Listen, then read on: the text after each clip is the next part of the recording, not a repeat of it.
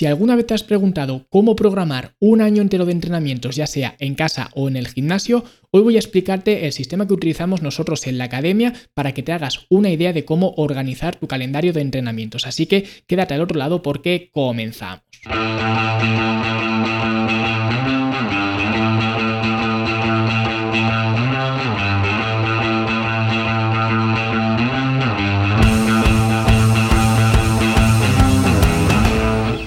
Y antes de comenzar hablando de este programa de periodización que nosotros usamos en la academia, tengo que decir que lo que vamos a ver a continuación correspondería a lo que nosotros llamamos entrenamientos secuenciales, pero que antes de hacer estos entrenamientos deberíamos empezar haciendo el programa lanzadera de la academia, que es otro programa que tiene una periodización que es parecida, pero también es muy diferente, está mucho más condensada, mucho más simplificada y que de hecho puedes descargar la primera fase de este programa totalmente gratis simplemente yendo a fitnesslanube.com barra lanzadera. Y ahora sí vamos a ver cómo programar un año entero de entrenamiento utilizando la periodización y lo primero que quiero mencionar es que la periodización como tal es una materia bastante compleja, es bastante densa, hay varios modelos de periodización que todos pueden ser válidos dependiendo de cómo se apliquen, pero yo como entrenador que se dirige a personas de a pie, me he encontrado con dos problemas fundamentales. El primer problema es que, como es una materia tan compleja, pues es complicado explicarle a las personas que no tienen conocimiento en este campo, pues es complicado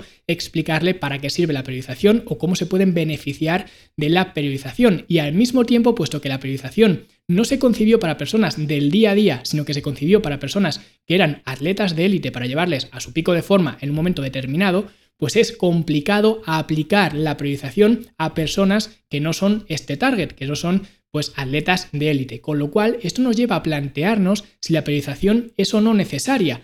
Y bajo mi punto de vista, no es necesaria, aunque sí que es recomendable. Y me explico. Si tú, por ejemplo, te quieres proteger de la lluvia, pues un paraguas te va a servir. De la misma forma, una casa también te va a servir para protegerte de la lluvia. Ahora bien, si te quieres proteger de algo pues más tormentoso de un huracán, de pues un tornado, lo que sea, un paraguas ya no te va a servir, pero una casa sí que te va a servir. Con lo cual, tanto el paraguas como la casa te proporcionan protección, pero la casa te da una protección mayor. Pues para mí ahí está la diferencia entre un programa de entrenamiento sin periodizar y un programa de entrenamiento periodizado, en la protección que te da un programa de entrenamiento periodizado, porque la solidez que te da, la robustez que te da tener una casa, no te la da pues un paraguas. Y ahí está la esencia de la periodización, que de hecho vamos a ver cómo periodizar utilizando justo esta analogía de construir una casa. Porque al fin y al cabo lo que nosotros hacemos cuando estamos periodizando un entrenamiento es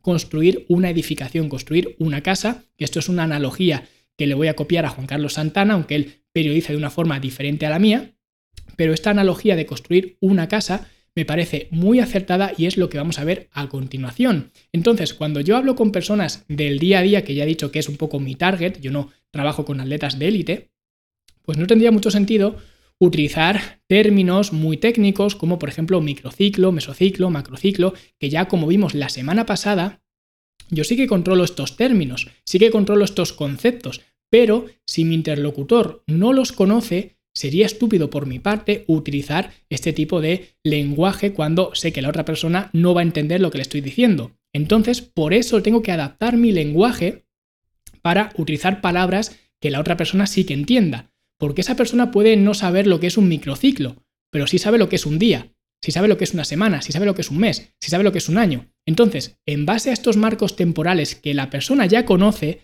vamos a ver cómo podemos construir nuestra casa utilizando estos marcos temporales porque de esta forma es mucho más sencillo para el cliente saber lo que va a hacer las próximas semanas, meses e incluso años. Entonces, ¿cómo lo hacemos nosotros dentro de la academia? Pues para empezar lo que tenemos son seis bloques de trabajo diferentes. Cada uno de estos bloques dura cuatro semanas, que esto se puede extender o se puede reducir en función de varios factores, pero básicamente por hacerlo simple, cuatro semanas cada uno de estos bloques, que es un mes, con lo cual, como son seis bloques, pues son seis meses o aproximadamente seis meses de trabajo que ya tenemos programado.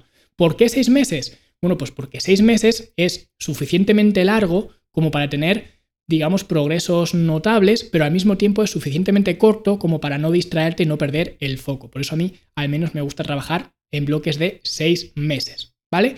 Y además, si hacemos las cuentas, vamos a ver que Si tenemos que son cuatro semanas cada uno de estos bloques, hay seis bloques diferentes, 6 por 4, 24. Si esto lo repetimos dos veces, ya nos va a dar un año de entrenamiento. Pero si somos pues eh, observadores, veremos que no nos da un año de entrenamiento, nos da 48 semanas.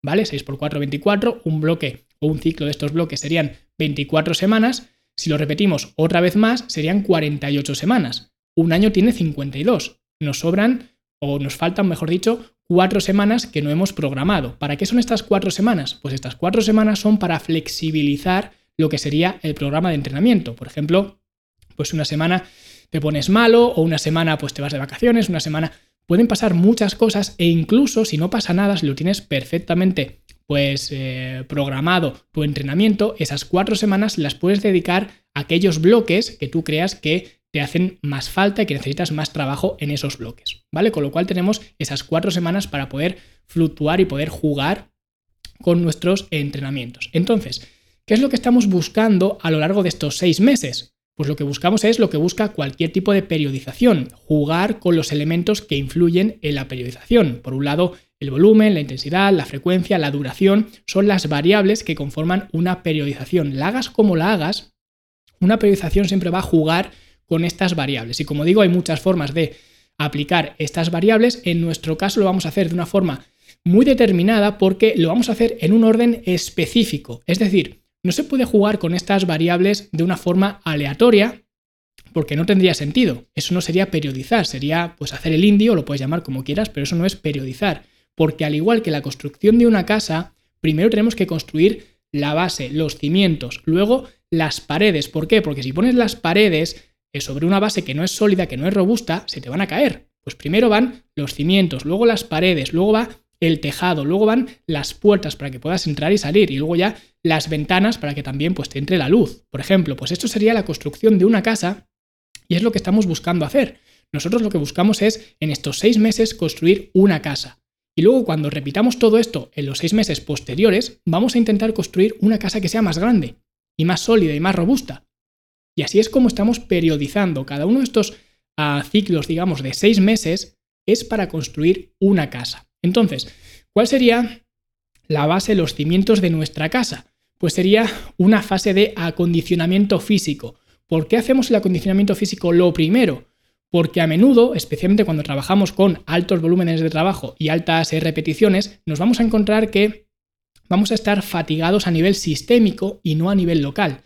Es decir, si yo estoy haciendo altas repeticiones de un ejercicio, me voy a encontrar con que probablemente me falte aire, me falte capacidad física para terminar ese ejercicio. Es decir, voy a estar fatigado a nivel sistémico, a nivel general, pero no a nivel local. Por lo tanto, la capacidad física puede ser un factor limitante. Y al hacer esta fase de acondicionamiento físico la primera de todas, conseguimos mejorar nuestra capacidad física y reducir la probabilidad de que en las futuras fases pues nuestra condición física sea un factor limitante. ¿Vale? Entonces lo que hacemos es intentar mejorar el VO2 máximo, que básicamente es pues el volumen máximo de oxígeno que podemos meter en un ejercicio determinado, ¿vale? Es lo que estamos buscando un poco en esta fase y al mismo tiempo lo que hacemos al menos en la academia es trabajar en forma de circuitos para conseguir mejorar esa condición física y esto a su vez, por eso digo que matamos dos pájaros de un tiro, porque por un lado mejoramos este V2 máximo, estamos centrándonos más en movimientos y no tanto en la contracción muscular, y esto es algo que a la gente le gusta mucho.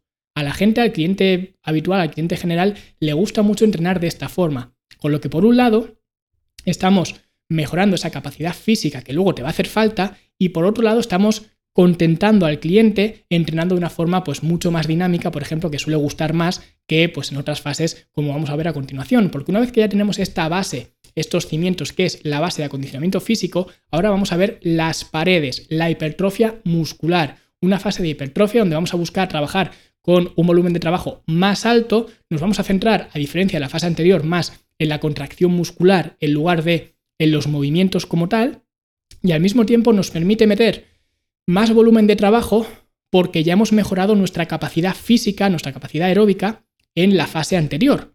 Con lo cual aprovechamos a, pues esa condición, esa habilidad que hemos adquirido en la fase anterior, la aprovechamos en esta para meter más volumen de trabajo. Entonces ya tenemos tanto la base como las paredes y ahora tenemos que ir a poner el techo de nuestra casa.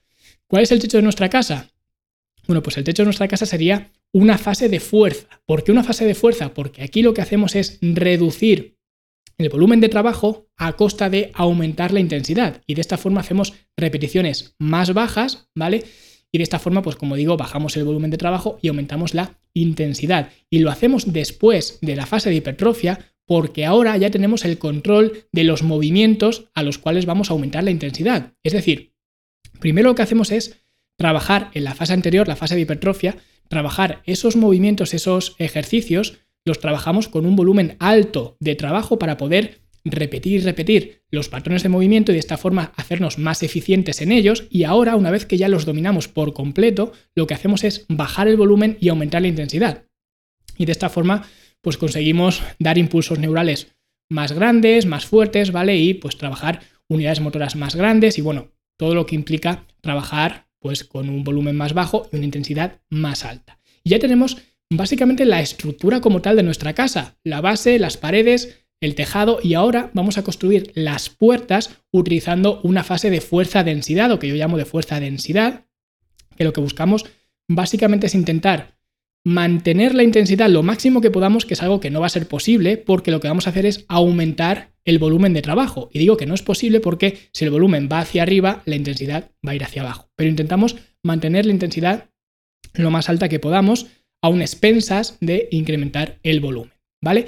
Y además lo que buscamos aquí es trabajar con, con velocidad, ¿vale? Y también para ello implementamos, digamos, protocolos de carga y descarga, que esto, si no estás viendo programa de entrenamiento como tal delante, pues igual te suena un poco a chino, pero esto evidentemente lo reservo para las personas que están en la academia, porque este programa está dentro de la academia, pero básicamente trabajamos en patrones de carga y descarga para poder meter eh, pues alta intensidad en los patrones de carga y baja intensidad pero alto volumen en los patrones de descarga. ¿Vale? Entonces, básicamente esto sería la fase de fuerza-densidad, las puertas de nuestra casa. Ahora vamos a decorar un poco más la casa eh, colocando estas ventanas, que va a ser una fuerza de densidad, o sea, una fase de densidad. ¿Vale? Entonces, en esta fase de densidad lo que buscamos es mantener el mismo volumen que antes, y lógicamente seguramente vaya hacia abajo la, intensidad, pero intentamos mantener tanto el volumen como la intensidad. La diferencia es que ahora vamos a comprimir ese volumen teniendo una duración mucho menor. Es decir, hacemos el mismo volumen en menos tiempo. Por eso es una fase de densidad. ¿Vale? Y digamos que en esta fase nosotros, al menos lo que hacemos y lo que yo recomiendo hacer y como está diseñado el entrenamiento en la academia, sería conseguir biseries, es decir, hacer dos ejercicios seguidos, pero del mismo grupo muscular. Y sin embargo, estos dos ejercicios no sean, digamos, redundantes entre ellos, sino que uno complemente al otro con los distintos perfiles de resistencia, etc. ¿Vale? O sea que vamos a encontrarnos dos ejercicios para el mismo grupo muscular, pero que no son redundantes en absoluto, sino que uno complementa al otro. Y de esta forma seguimos trabajando en patrones de carga y descarga, pero ahora dentro del mismo grupo muscular. Un ejercicio lo llevamos más a carga y otro ejercicio más a descarga con un volumen de trabajo más alto. ¿vale? Con más repeticiones, donde aplicamos más velocidad, donde pues hacemos uso de esa condición física que ganamos al principio del todo. Por eso esta fase, la fase de densidad, digamos que es donde culmina todo, donde nos aprovechamos de todas las habilidades que hemos ido adquiriendo a lo largo de las semanas. Por un lado, hemos ido a, primero adquiriendo una base cardiovascular, Luego después hemos aumentado el volumen de trabajo, luego después hemos aumentado la intensidad bajando el volumen, luego después hemos aumentado el volumen manteniendo lo que se pueda la intensidad y ahora lo que hacemos es comprimir ese volumen en menos tiempo.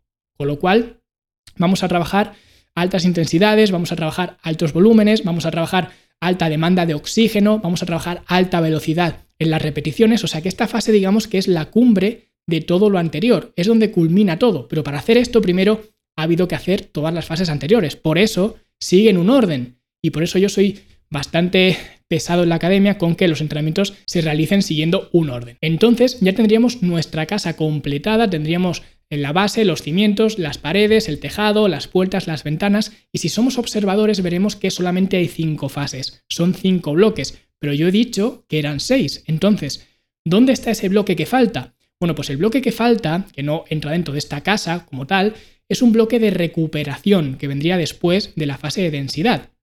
Entonces, ¿qué es lo que hacemos en esta fase de recuperación? Lo que hacemos es básicamente bajar todas estas, eh, todos estos elementos, estas características que componen la periodización a excepción de la intensidad. Es decir, bajamos el volumen, bajamos la duración de los entrenamientos, bajamos la frecuencia de entrenamientos, pero mantenemos alta la intensidad. Es decir, siempre que vayamos a entrenar, aunque entrenemos menos que en otras eh, semanas anteriores, siempre vamos a entrenar con intensidad. Y además, otro complemento que yo suelo emplear en esta fase de recuperación es algo que yo llevo haciendo pues desde siempre básicamente, que es al final de toda esta fase de recuperación tomarme una semana entera de no hacer absolutamente nada, descanso total. Y como he dicho antes, esto es algo que yo hago desde siempre, porque antes cuando iba a la universidad pues los exámenes eran en enero, con lo cual yo antes de los exámenes me tomaba una semana totalmente sabática, no hacía nada de entrenar, nada de esto, y luego en verano, por el tema de las vacaciones, pues también me tomaba otra semana que no hacía absolutamente nada. Con lo cual, tanto en verano como en navidades, me tomaba, y de hecho me tomo actualmente, una semana de descanso que no hago nada. Y esta semana de descanso viene muy bien a nivel psicológico, para luego empezar con más ganas a nivel mental, pero también a nivel fisiológico, porque te recuperas mejor y al mismo tiempo pues reduces la posible incidencia de lesiones típicas del sobreuso, como tendinitis, etc. Con lo cual, con esto ya terminaríamos estos bloques de trabajo con esta fase de recuperación. Y después de esto, ¿qué hacer? Porque ya hemos programado seis meses, pero estamos hablando de programar un año entero. ¿Qué hacemos después de estos seis meses o estos seis bloques de eh, trabajo? ¿Qué es lo que hacemos? Pues repetir de nuevo todo otra vez toda esta secuencia, que esto es algo que me preguntó pues una alumna recientemente, la semana pasada de hecho, me preguntó que ya había terminado todos estos programas, que qué hacía ahora. Pues otra vez lo mismo, a construir una casa que sea más grande, más sólida y más robusta que la que construiste los seis meses anteriores. Con lo cual, de esta forma puedes ir rotando de forma cíclica de forma permanente todos estos ah, bloques de, de construcción, todos estos bloques de entrenamiento de una forma prácticamente inagotable. Entonces, antes de terminar con las conclusiones, simplemente quiero dejar claro una cosa, especialmente para aquellas personas que sean pues más dominantes en el tema del entrenamiento y demás, porque probablemente algunas de ellas estén tirando de los pelos, quiero dejar claro que la nomenclatura de estas fases no deja de ser una forma personal de llamar a estas fases, porque de alguna forma hay que llamarlas. Es decir, poner nombres a las fases en realidad es un poco absurdo, puesto que que una fase no se llame hipertrofia no significa que no vaya a ganar masa muscular, o que una fase no sea fase de fuerza no significa que no se vaya a ganar fuerza en esa fase. ¿Vale? Sin embargo, estas fases están diseñadas teniendo características, digamos, similares para que de esta forma, pues, eh, podamos centrarnos en habilidades más específicas en cada una de estas fases. Pero eso no significa que en el resto de fases no se trabajen las habilidades que hemos trabajado en las fases anteriores. ¿Ok? Lo digo porque es imposible, pues, aislar solamente una habilidad física o una capacidad física o lo que sea. ¿Vale? Entiendo que es imposible y teóricamente es imposible, pero a nivel práctico es lo que he dicho antes. A nivel de clientes me funciona muy bien tener estas divisiones de fases porque así el cliente sabe exactamente lo que estamos buscando en cada una de estas fases, aunque todas las fases se complementen, digamos, entre ellas. Lo digo para la gente que sea más entendida en el tema, que pues evidentemente esto a nivel técnico, a nivel científico, pues quizás tenga algunas lagunas, pero es lo que digo, a mí me sirve a nivel práctico y eso es lo que me importa. ¿Ok? Entonces, bueno, simplemente para terminar, vamos a ver cómo periodizar estos eh, seis meses de entrenamiento. Simplemente empezamos con una fase de acondicionamiento físico, que serían nuestra eh, base, nuestros cimientos, ¿vale? Hacemos entre dos, tres rondas em, hacemos de, de, circuitos, ¿vale? Trabajamos en circuitos, luego colocamos las paredes, que sería la fase de hipertrofia, donde ahora aumentamos entre a tres y cuatro series, ¿vale? Ya no trabajamos en circuitos, sino que trabajamos en series de entrenamiento. Luego pasamos a una fase de fuerza, donde bajamos el número de series, de nuevo entre 2 y 3, pero aumentamos la intensidad bajando las repeticiones. ¿Vale? Luego después pasamos a una fase de fuerza-densidad, donde ya pues colocaríamos las puertas, que ahora lo que hacemos es aumentar de nuevo a entre 3 y 4 series, pero combinamos altas y bajas repeticiones, ¿vale? Para intentar implementar un poquito o incrementar un poquito el volumen de trabajo. Y luego después ya por último o penúltimo pasaríamos a la fase de densidad, donde ahora mantenemos entre 3 y 4 series y combinamos altas y bajas repeticiones, pero lo hacemos todo en un entorno más local, más del músculo. ¿Ok?